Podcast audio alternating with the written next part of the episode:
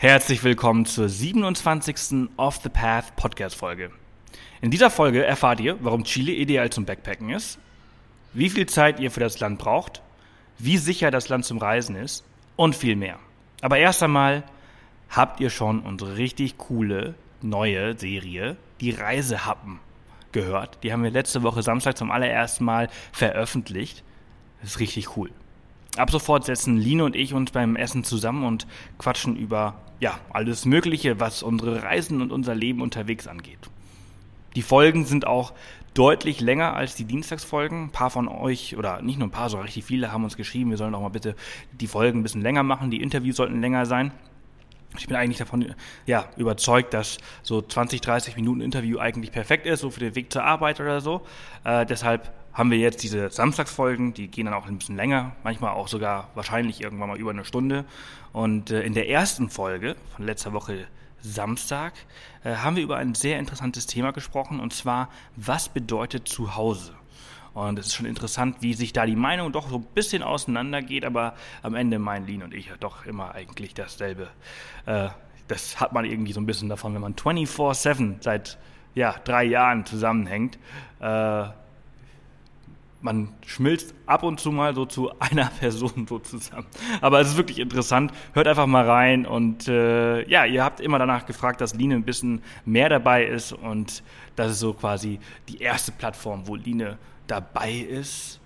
Und jetzt muss ich sie noch dazu überzeugen, dass sie halt auch auf YouTube unterwegs ist und vielleicht ein bisschen mehr Instagram macht. Aber eins nach dem anderen. Ja, und einige von euch haben uns schon geschrieben und eine Bewertung auf iTunes äh, nach der ersten Reisehappen-Folge hinterlassen. Vielen Dank an Thorsten. Deine Bewertung hat mich wirklich sehr gefreut und auch dein Kommentar dazu. Und auch vielen Dank für die Spende an Christina, damit wir die nächste Reisehappen-Folge finanzieren können. Äh, super aufmerksam, richtig cool. Also vielen, vielen Dank klar, ich meine, wir müssen dafür nicht nur viel Zeit, aber auch Geld äh, investieren, um halt dieses ganze Essen und diese ganze Orga irgendwie für die Reisehappen zu machen. Und äh, ja, da freut es mich schon sehr, dass Christina uns dann einfach angeschrieben hat und gesagt hat, hey, ich möchte euch da unterstützen, es ist cool, was ihr da macht. Und ja, vielen, vielen Dank.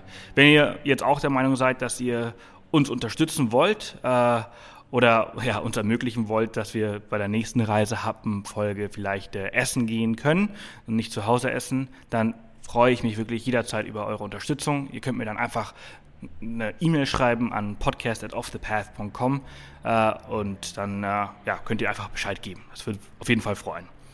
Und ja, unsere Zeit in Kapstadt, die neigt sich so langsam dem Ende zu. Nur noch sechs Tage und dann sitzen wir wieder im Flieger und ich freue mich diesmal besonders, dass es nicht irgendwo ganz weit weg, irgendwo exotisch geht, sondern nach München. Wir fliegen von hier nach München und landen dann nächste Woche Dienstag und dann äh, es zurück in eins äh, unserer Lieblingsregionen in Österreich schon, kann man schon fast sagen. Ist schon das zweite Mal, dass wir dort sind dieses Jahr, nach Zell am See. Wird richtig cool. Äh, und diesmal im Sommer. Letztes Mal waren wir ja im Februar dort und ich freue mich schon sehr. Aber bis dahin muss ich noch ein paar Kilo abnehmen.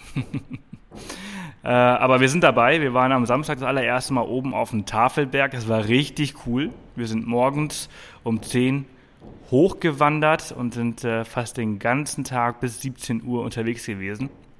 Es war ein echt schöner Tag und ich spüre heute immer noch meine Waden. Aber das ist nur der Anfang.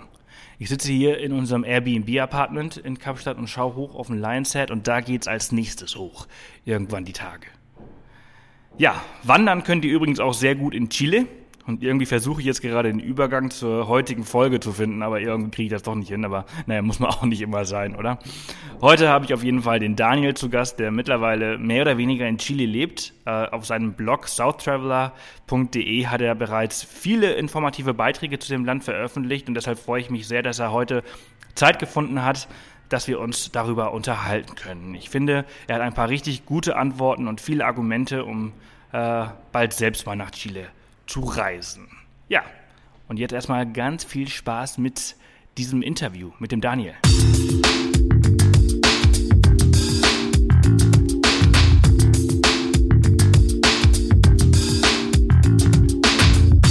Willkommen zum Off the Path Podcast. Auf Off the Path bekommst du jede Woche praktische Reisetipps und Inspiration für dein nächstes Abenteuer. Und hier ist er, dein Travel Buddy und Abenteuer Junkie, Sebastian Canaves. So, herzlich willkommen zu einer neuen Off the Path Podcast Folge. Heute sprechen wir mal wieder über ein sehr exotisches Land, ein bisschen weiter weg. Da muss man schon ein bisschen länger hinreisen und sollte viel Zeit äh, mitbringen. Und zwar sprechen wir über Chile. Ein sehr langes Land, sehr schmales Land, aber mit unglaublich, ja, einer Vielfalt von Abenteuern und ich freue mich sehr, dass ich den Daniel heute von southtraveler.de dabei habe, der, ja, Frage und Antwort geben wird, äh, keine Fragen, sondern eher Antworten geben wird zu dem Thema Chile. Daniel, schön, dass du Zeit gefunden hast. Ja, vielen Dank. Äh, ich freue mich auch sehr, äh, heute über Chile berichten zu dürfen. So, nenn mir und unseren äh, Zuhörern doch gleich mal drei Gründe, warum Chile so toll ist und ideal für, äh, zum Backpacken. Ähm, ja, es, vorab, da gibt's ja immer ein bisschen so, ähm, ja, die Leute, die denken immer, oh, Chile ist äh, so weit weg und äh, relativ teuer. Ähm, dem kann ich aber entgegenhalten, dass das Land einfach unglaublich äh, vielfältig ist. Du hast äh, drei verschiedene fast vier verschiedene Klimazonen. Also du hast Wüste, ähm, es gibt ein tolles Zentralgebiet, wo man auch toll wandern kann mit einer tollen Metropole Santiago, ähm, die Hafenstadt Valparaiso, ähm, die sehr bekannt ist für Street Art. Ähm, du hast die Insel Chiloé, die äh, von Natural Geographic zu den drei schönsten Inseln der Welt gewählt wurde. Und du hast dann natürlich Patagonien mit dem äh, Torres del Paine Nationalpark, äh, mit dem Cerro Torre, äh, dieses ganze patagonische Gebiet, was schon fast antarktisch ist und was sich enorm toll zum Trekking und zum Backpacken äh, eignet. Sehr dann cool. Kommt dazu, dann, dann kommt dazu, dass Chile einfach eine unheimlich gute Infrastruktur hat ähm, und relativ leicht zu bereisen ist. Also das ist auch vielleicht gerade für alleinreisende Mädels interessant. Ähm, sie brauchen jetzt nicht wie in anderen südamerikanischen Ländern, die dann teilweise politisch noch ein bisschen unsicher sind, äh, Angst zu haben, dass ihnen da irgendwas passiert. Ähm, das ist einer der großen Vorteile von Chile. Cool. Äh, Chile ist ja, ja, also viele Leute wollen ja immer erst nach, nach Argentinien, das ist halt einfach ein bisschen bekannter und, und Chile ist, bekommt halt immer so ein bisschen weniger ab, ne, vom, vom Kuchen. Ja, ähm, die, die zwei teilen sich ja auch so die, die Region rund um Patagonien, Torres del Paine, Nationalpark hast du jetzt gerade auch äh, erwähnt. Ähm, was darf man auf einer Reise durch Chile auf keinen Fall verpassen? Gibt es da coole Abenteuer zu erleben? Ja, du hast ähm, durch die landschaftliche Vielfalt natürlich eine Vielzahl von Abenteuern. Ähm, das fängt ganz im Norden an, die Atacama-Wüste, die äh, unheimlich vielfältig ist. Ähm, da kann man zum Beispiel zu den welthöchsten Geysiren fahren. Äh, das sind die El Tastio Geysire. Die liegen auf 4300 Metern hoch. Ähm, da fährt man nachts um drei Uhr los und ist dann morgens um sechs Uhr bei den Geysiren, weil die Aktivität da am höchsten ist. Ähm, ja, und das ist schon sehr beeindruckend, wenn man dann oben auf dem Altiplano auf dieser Hochebene steht und äh, Meter hoch die Geysire äh, da hoch spritzen. Ähm, ja, dann gibt es äh, die Hafenstadt Valparaiso, die ist gerade für jüngere Leute sehr interessant, weil das die bunteste Stadt Südamerikas ist. Da gibt's äh, seit den 70er Jahren ähm, hat sich das so eingebürgert, dass die Häuser halt bemalt werden mit Street Art, auch mit politischen Aussagen. Das heißt, man hat zwei Hügel, Cerro Alegre und Cerro Concepcion, durch die man durchlaufen kann und wirklich jedes Haus in irgendeiner Form mit Graffiti wunderschön bemalt ist. Dann zwei Stunden von Santiago entfernt gibt es äh, die Küstenstadt Pichilemu. Äh, ist eine der Surfer-Hauptstädte in Südamerika. Ähm, vor allen Dingen sehr interessant für Big Wave Surfen. Also wenn man anfängt, gibt es einen kleineren Strand, äh, der auch ein bisschen gemäßigtere Wellen hat. Aber wenn man wirklich mal den Big Wave Surfern zugucken möchte, da fährt man nach Punta del Lobos und äh, kann da wirklich von einem Felsen aus den Big Wave Surfern zugucken. Ähm, dann gibt es auch relativ nah bei Santiago, das ist auch gut, weil man braucht nicht so weit zu fahren, die Dünen von Concon. Die sind äh, etwa zwei Stunden entfernt, da kann man Sandboarden. Ähm, ja, man kann zum Sterne gucken ins Valle del Elqui, das ist bei La Serena, 1000 Kilometer von Santiago entfernt, äh, eine Fahrt mit dem Nachtbus. Ja, und den eben schon angesprochenen Torres del Paine Nationalpark, wo man in fünf bis sieben Tagen den W-Trail äh, durchwandern kann. Ja, der W-Trail ist ein sehr beliebter und sehr bekannter und wunderschöner äh, Track, ne? der auch gar nicht so schwer ist. Nein, der ist nicht allzu schwer. Ähm, es braucht ein bisschen Vorbereitung. Man fährt von ähm, Puerto Natales, das ist ein kleiner Ort, ähm, circa eine Stunde in den Park muss ich da registrieren. Kostet als Ausländer ein kleines bisschen mehr. Das ist ja oft so in Südamerika, dass die Locals weniger bezahlen als die Ausländer. Ähm, und dann geht's in knapp fünf Tagen geht's durch den Park. Man kann natürlich, wenn man ein bisschen ambitionierter ist, auch den, den Oat Trail laufen. Ähm, der geht dann nochmal um das W quasi einmal herum. Der, für den muss man auf jeden Fall so sieben bis acht Tage einrechnen. Und dann ähm, sollte man Zelt und regendichte Kleidung nicht vergessen, weil da, ähm, es regnet halt relativ oft in Patagonien. Ja, du hast jetzt gerade gesagt, um das W. Also ich kenne den W-Trail, der Begriff, ja. äh, den kannte ich. Was ist denn das W? Äh, das W, das äh, startet praktisch von zwei verschiedenen Punkten. Also man hat die Möglichkeit, entweder mit dem äh, Bus an einen Parkeingang zu fahren äh, und dann mit dem Boot über äh, einen kleinen See und startet praktisch am, an einem Eingang und dann läuft man praktisch dieses W, was aussieht wie ein W. Ähm, Ach so, also dieser, dieser, dieser Track, der ist, der ist quasi so genau, ein W. Einfach, genau, der sieht aus einfach wie ein W. Deswegen heißt ah, er W. Ah, okay. Das war mir, das war mir zum Beispiel gar nicht bewusst. Also der, der Name W-Track, der hat, den, der ist mir ein Begriff, den, den verbinde ich halt mit Torres del Paine und Patagonien, aber ich wusste nicht, dass das daher kommt. Das ist gut zu wissen. Ähm, Chile ist ja zum Beispiel auch ein, also ist ein super langgestrecktes Land und man landet ja eigentlich, wenn man jetzt nicht durch Argentinien irgendwie über, über Land kommt, äh, in Santiago de Chile. Und genau. das ist ja mehr oder weniger bisschen weiter nördlich, aber schon sehr zentral im Land. Äh, wie reist man dann am besten? Was ist so die ideale Route? Reist man dann erstmal Richtung Norden und dann Richtung Süden? Ähm, landet man dort, fliegt hoch in Norden und dann reist man in Süden? Wie, wie oder andersrum? Wie, würdest, wie würdest du es machen oder wie kann man es empfehlen? Ja, also es ist natürlich ein bisschen schwierig beim Land, was 4300 Kilometer lang ist. Ähm, wenn man sich das mal vorstellt, wenn man Chile auf Europa legt, geht es vom äh, nördlichen Punkt Norwegen bis in die Mitte von der Sahara. Also äh, man hat natürlich da schon enorme Strecken. Ja, eben, ist halt eben unglaublich, wie, wie lang es halt eben ist, ne? Genau. Und ja, man fliegt natürlich, wenn man nach Chile möchte, nach Santiago, also das ist immer der Ausgangspunkt. Ähm, ich habe auf meinem Blog auch, wenn du drei Wochen durch Chile willst, äh, da wirst du geschrieben, auch mit Kostenauflistung. Also man startet am besten in Santiago, man sollte auf jeden Fall einen Inlandsflug nehmen. Also der bleibt nicht aus, wenn man sagt, okay, man hat jetzt nur drei oder vier Wochen äh, definitiv einen Inlandsflug, die aber auch mittlerweile dank äh, LATAM, also LAN und TAM haben sich jetzt fusioniert und äh, das ist relativ günstig geworden, innerhalb des Landes jetzt auch zu fliegen. Das heißt, man sollte auf jeden Fall erstmal äh, in den Norden oder Süden fliegen. Wie man startet, ist eigentlich dann egal. Man sollte sich halt vorab klar sein, okay, ich möchte bin eher vielleicht der Typ, der gerne die Wüste sehen möchte oder ich bin eher der Typ, der Patagonien sehen möchte. Und ähm, fliegt dann zum Beispiel, wenn man Patagonien sehen möchte, von Santiago aus nach Punta Arenas. Ähm, und startet da halt in Patagonien, äh, nimmt dann den Rückflug nach Santiago und kann von dort aus sehr, sehr leicht den Norden mit dem Bus bereisen. Also es geht relativ easy in Chile. Du hast sehr, sehr, sehr gute Nachtbusse. Ähm, da würde ich euch empfehlen, immer die äh, Karma-Version zu nehmen, also diese äh, Version, Mit wo man Bett. praktisch den Sitz als Bett ausklappen kann, genau, und äh, spart natürlich dann auch äh, Urlaubszeit, wenn man nachts dann fährt. Ne? Also man steigt dann abends um 10 Uhr relativ entspannt in den Bus und ist dann morgens um 6 oder 7 dann an seinem Bestimmungsort. Und das hilft natürlich dann enorm auch Zeit und Kosten zu sparen, weil in dem in der Nacht brauchst du natürlich auch kein Hostel. Ne? Ja, Okay, cool. Dann, zu den Kosten kommen wir gleich nochmal. Da habe ich auch nochmal eine Frage zu.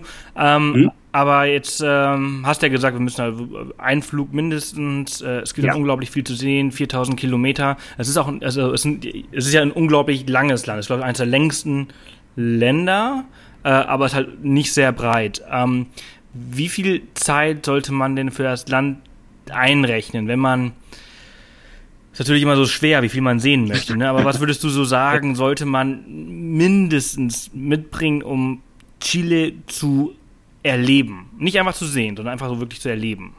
Ja, mindestens vier Wochen.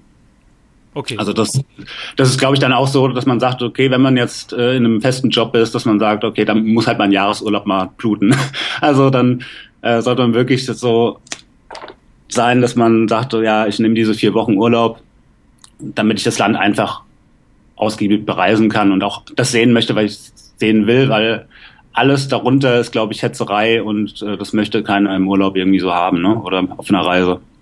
Ja. Und äh, wie, wie schaut, also vier Wochen, aber da muss man natürlich auch die, die richtige Reisezeit natürlich für finden, ne? Weil ich meine, man, erstens muss man bedenken, dass Chile auf der südlichen Halbkugel ist. Das heißt, unser Sommer ist dort Winter und äh, unser Winter ist dort Sommer. Genau. Ähm, wann ist denn eine gute Reisezeit für Chile? Sagen wir mal, also weil man halt einfach so ein bisschen von allem sehen möchte. Ne? Also man möchte mal ein bisschen äh, Norden und Wüste und aber halt auch Patagonien mitmachen. Ich denke mal, dass der Juni, Juli, August wahrscheinlich falsch sind.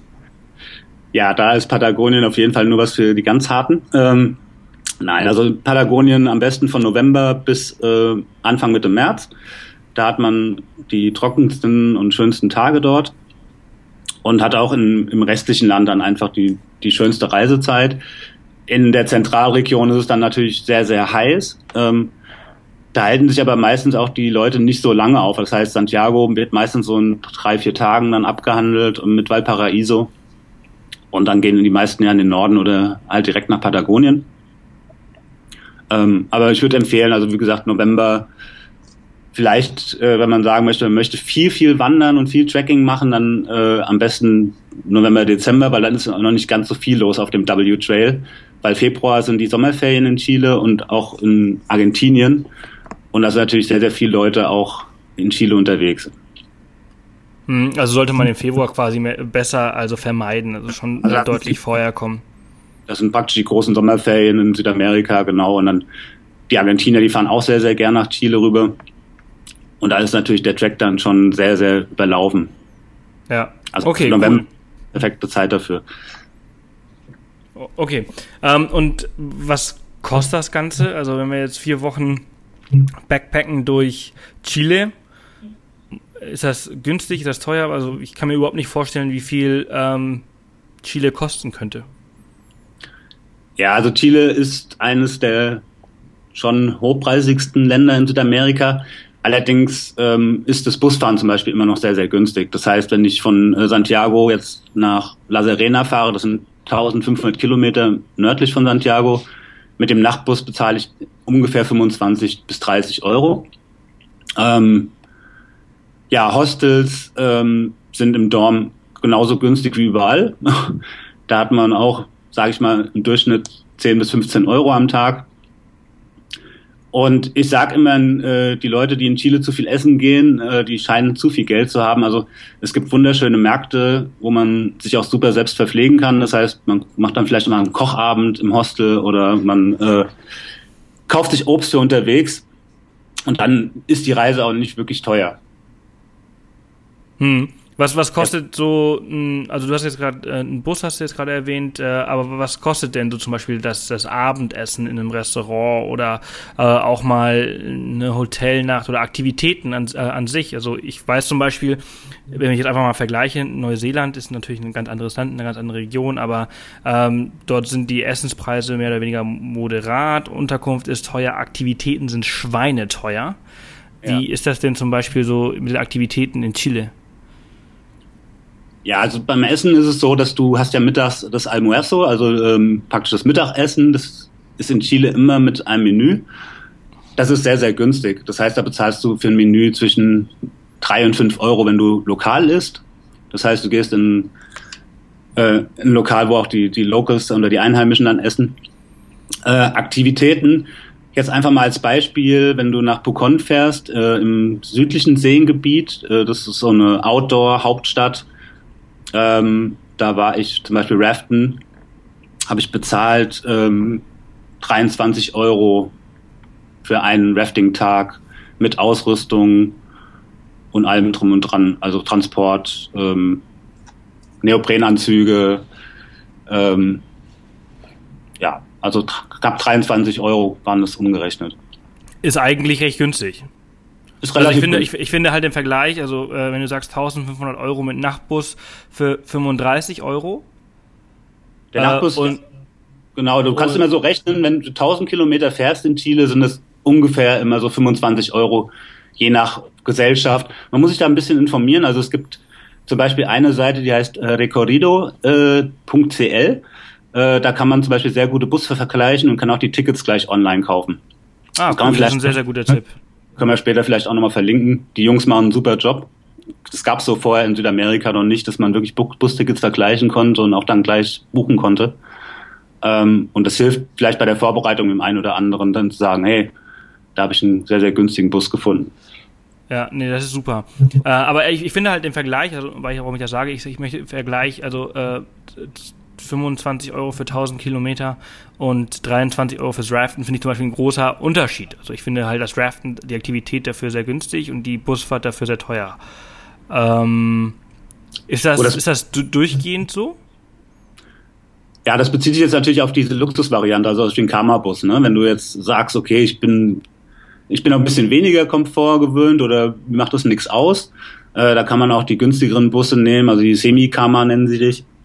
Und dann bezahlst du nur für 1000 Kilometer 15, 15 bis 20 Euro, ne? auch je nach Gesellschaft. Und, es gibt auch halt den Sitz so halbwegs zurücklehnen. Genau. Also wer, wem das nichts ausmacht, der gesagt hat, ja, mein Gott, äh, die eine Nacht, die stehe ich da irgendwie durch. Äh, nur wenn man das drei Wochen am Stück macht, dann ist natürlich irgendwann vielleicht der Rücken dann auch durch. Ja, ne? ja, ja, das kenne ich. Ähm, ja. Thema Unterkünfte, äh, du hast jetzt Hostels zum Beispiel schon mal angesprochen. Ähm, wie übernachtet man sonst so in Chile? Sind das meistens Hostels oder sind das auch Homestays oder Airbnbs, Hotels? Welche Möglichkeiten der Übernachtung gibt es denn dort? Ja, also du hast alle Möglichkeiten, die es auch äh, woanders gibt. Du hast Airbnb, was zum Beispiel in Valparaiso ähm, sehr, sehr stark vertreten ist sagte ich ja, die Hafenstadt, wo sehr, sehr viele junge Leute auch äh, Urlaub machen oder hinreisen und ähm, wo auch die Locals sich mittlerweile darauf eingestellt haben, dass viele Leute mit Airbnb äh, gerne eine Wohnung hätten. Da rechnet man in der Regel so mit 15 bis 30 Euro äh, pro Apartment. Ähm, es gibt sehr, sehr schöne Boutique-Hotels. Das ist so ein bisschen so ein Hype im Moment, auch gerade in Santiago und Valparaiso dass immer mehr so kleine, schicke Boutique-Hotels äh, aus dem Boden gestampft werden. Und da bezahlt man im Doppelzimmer so roundabout 30 bis, also je nach Variante halt 30 äh, bis 50 Euro etwa im Doppelzimmer. Hm, cool, okay. Und wie, wie sieht das äh, in Chile mit äh, Thema Sicherheit aus? Ähm, ja, also Großstädte, Santiago de Chile, das kennt man aus Südamerika und Zentralamerika, weltweit eigentlich. Äh, da ist immer, ja, die Kriminalität ein bisschen, ein bisschen höher. Ähm, wie hast du das dort erlebt? Hast du irgendwelche Erfahrungen damit gemacht mit, mit Überfällen oder sonstigen Verbrechen? Nein, also es war jetzt, ich weiß vor kurzem wieder, ähm, weil meine Freundin ja Chilenin ist, äh, das war jetzt mein elftes Mal in Chile und mir ist noch nie wirklich irgendwas passiert. Also ähm, klar muss man wie überall, zum Beispiel an Busbahnhöfen, immer ein Auge walten lassen und gucken, okay, wer schleicht sich da so rum oder äh, auf sein Gepäck natürlich aufpassen. Aber gerade jetzt in Santiago, wenn du in der Innenstadt unterwegs bist und nicht an die Randgebiete fährst, irgendwo in die ärmeren Viertel, da brauchst du dir überhaupt keine Gedanken zu machen, was die Sicherheit angeht. Weil ja. Chile, ist wirklich, Chile ist wirklich das sicherste Reiseland in ganz Südamerika. Dadurch, dass die, man nennt die Chilenen ja so ein bisschen die Schweizer von Südamerika, die sind auch wirklich so, ähm, was auch die Ehrlichkeit und die Korruption angeht, jetzt nicht so äh, drauf wie ihre Nachbarn. Wie, wie zum Beispiel Argentinien oder welche anderen Nachbarn? Genau, also Argentinien, ne, Buenos Aires, wenn man abends durch La Boca läuft, dann äh, sollte man als Tourist nichts dabei haben. Äh, genau, oder auch Peru und Bolivien, die jetzt wo die Bevölkerung einfach ein Stück weit ärmer ist als in Chile, weil Chile eine hohe, hohe Mittelschicht hat. Ähm, da muss man natürlich ein bisschen mehr Vorsicht walten lassen als in Chile. Ja, okay, cool. Also ist auf jeden Fall gut zu wissen. Ich meine, das ist natürlich auch für, für alleinreisende Frauen auch ein sehr wichtiges Kriterium, dass halt das Land, in das man halt reist, auch entsprechend sicher ist. Ne? Ähm, würdest du also auch schon sagen, dass Chile ein sicheres Land für alleinreisende Frauen äh, oder Alleinreisende im Allgemeinen auch sicher ist? Ja, also super für Mädels, weil ähm, durch die Infrastruktur und die Chilenen ähm, haben nicht so dieses Macho-Tum wie die Argentinier. Ne? Also man bekommt da als Frau, ich habe die Erfahrung gemacht, weil ich schon mit ein paar Mädels unterwegs war, ähm, man bekommt nicht wie in Argentinien jetzt aus dem Auto nachgepfiffen oder man wird irgendwie, kriegt blöde äh, Sprüche gedrückt. Das sind die Chilenen schon wesentlich zurückhaltender. Ne? Das hat doch ein bisschen was auch mit der Geschichte zu tun. Die waren ja lange Zeit Diktatur äh, unter Pinochet. Und da ist einfach das Verhalten noch so ein bisschen zurückhaltender und nicht so offensiv wie jetzt in anderen südamerikanischen Ländern. Und Frauen haben da auch eine sehr, sehr starke Machtposition. Die Präsidentin äh, Bachelet ist äh, eine Frau und ähm, es gibt einfach eine höhere, ja, die Frau hat einfach eine höhere Rolle in Chile als teilweise in anderen südamerikanischen Ländern. Okay, cool. Good, good to know. Sehr gut zu wissen. Ähm, lass uns, es ist unglaublich, dass schon über 20 Minuten reden. Mein Gott, wo ist die Zeit geblieben? Ähm, also lass uns langsam zum, zum Schluss kommen. Äh, eine wichtige Frage für mich immer ist das Essen.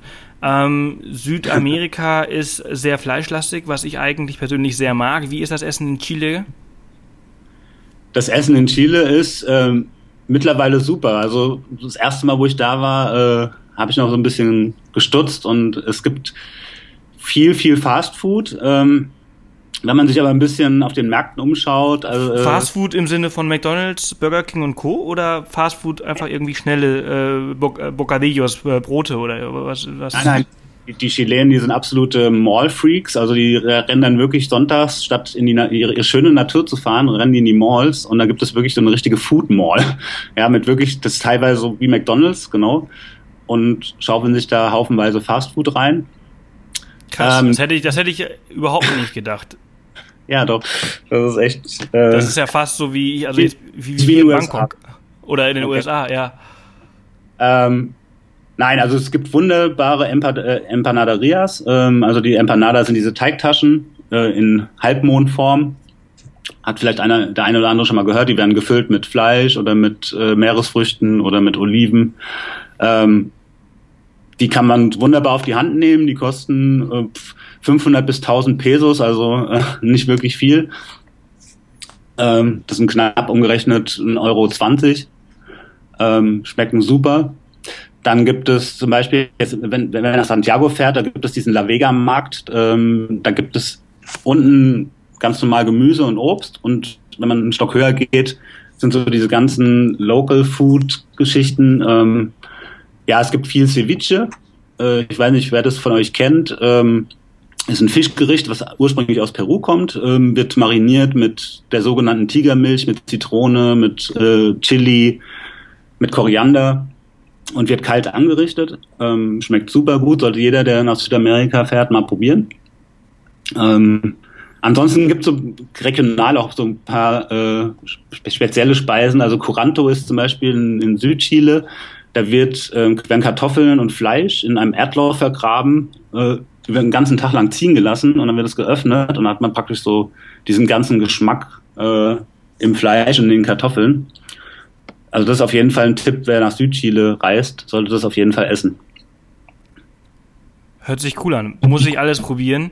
Äh, wir reisen dieses Jahr noch nach Südamerika. Mal schauen, ob wir es schaffen nach Chile, aber dann werde ich es auf jeden Fall probieren und sage dir dann Bescheid. Ähm, aber dann lass uns jetzt mal äh, diese Folge abrunden. Und du hast vorhin eine Webseite erwähnt für die Busse. Ähm, wo man die finden und buchen kann. Was gibt's noch so für Webseiten? Wo kann man sich auf Chile vorbereiten? Seiten, die man kennen sollte. Ja, also was super ist, zum Beispiel zum Vorbereiten von, von Wanderungen oder Trackings, ist äh, trekkingchile.com. Äh, das sind zwei Deutsche, die machen einen super Job äh, in Chile. Die haben auch schon eigene Wanderstrecken erwandert und äh, auf äh, diese Seite gestellt. Ähm, dann gibt es, äh, wie, wie schon gesagt, diese Busseite. Es gibt ähm, Free Walking Tours, äh, Valparaiso. Ähm, das sollte sich keiner entgehen lassen, der in Valparaiso ist und die Stadt mal gerne mit äh, Locals erkunden möchte. die machen einen super Job, die Jungs, und erklären ganz, ganz viel zur Geschichte von Valparaiso. Ähm, ähm, ansonsten gibt's äh, noch eine Seite, die heißt äh, chile.info. Das ist so mehr oder weniger die offizielle Seite jetzt äh, vom chilenischen Tourismusverband. Aber die haben auch super Videos und ähm, ja, super Bilder auf ihrer Seite und auch einige Informationen in Englisch, äh, die man sich vorab reinziehen kann. Okay, cool. Und auf deiner Seite findet man natürlich auch ganz viele Infos äh, zu Chile, ne? Genau. Sehr gut. Die haben wir natürlich auch in den Shownotes verlinkt, southtraveler.de. Und ja, dann danke ich dir jetzt vielmals für diese ganzen tollen Infos und diesen Input zu Backpacken in Chile. Vielen Dank für deine Zeit und ja, äh, ja alles, alles Gute. Bis bald. Ja, bis bald. Vielen Dank. Tschüss. Tschüss. Das war die 27. Off the Path Podcast Folge. Unglaublich, was der Daniel alles über Chile zu erzählen hat. Habt ihr auch vor, demnächst nach Chile zu reisen? Oder hat euch eine der anderen Podcast-Folgen bereits inspiriert, irgendwo anders hinzureisen?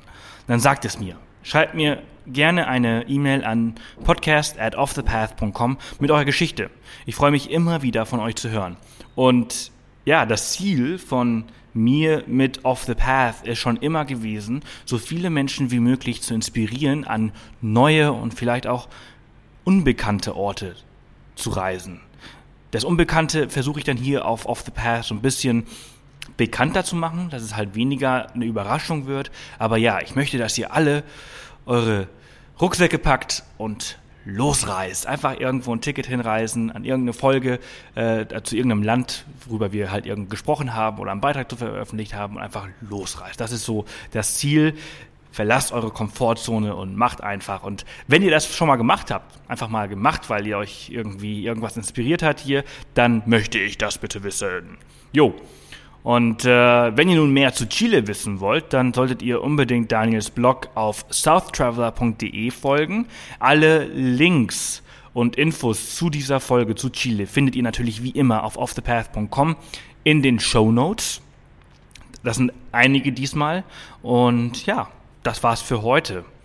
Wir hören uns nicht erst wieder nächste Woche, Dienstag, sondern bereits wieder diese Woche am Samstag mit einer neuen Reisehappenfolge aus Kapstadt. Und wenn alles gut geht, dann äh, versuchen Lin und ich jetzt äh, irgendwo einen richtig äh, coolen Tisch äh, bei einem Weinberg in Stellenbosch zu reservieren und dort dann über das nächste spannende Thema zu sprechen.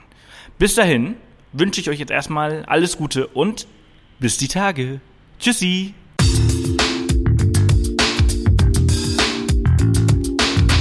Das war wieder eine Off the Path Podcast Folge.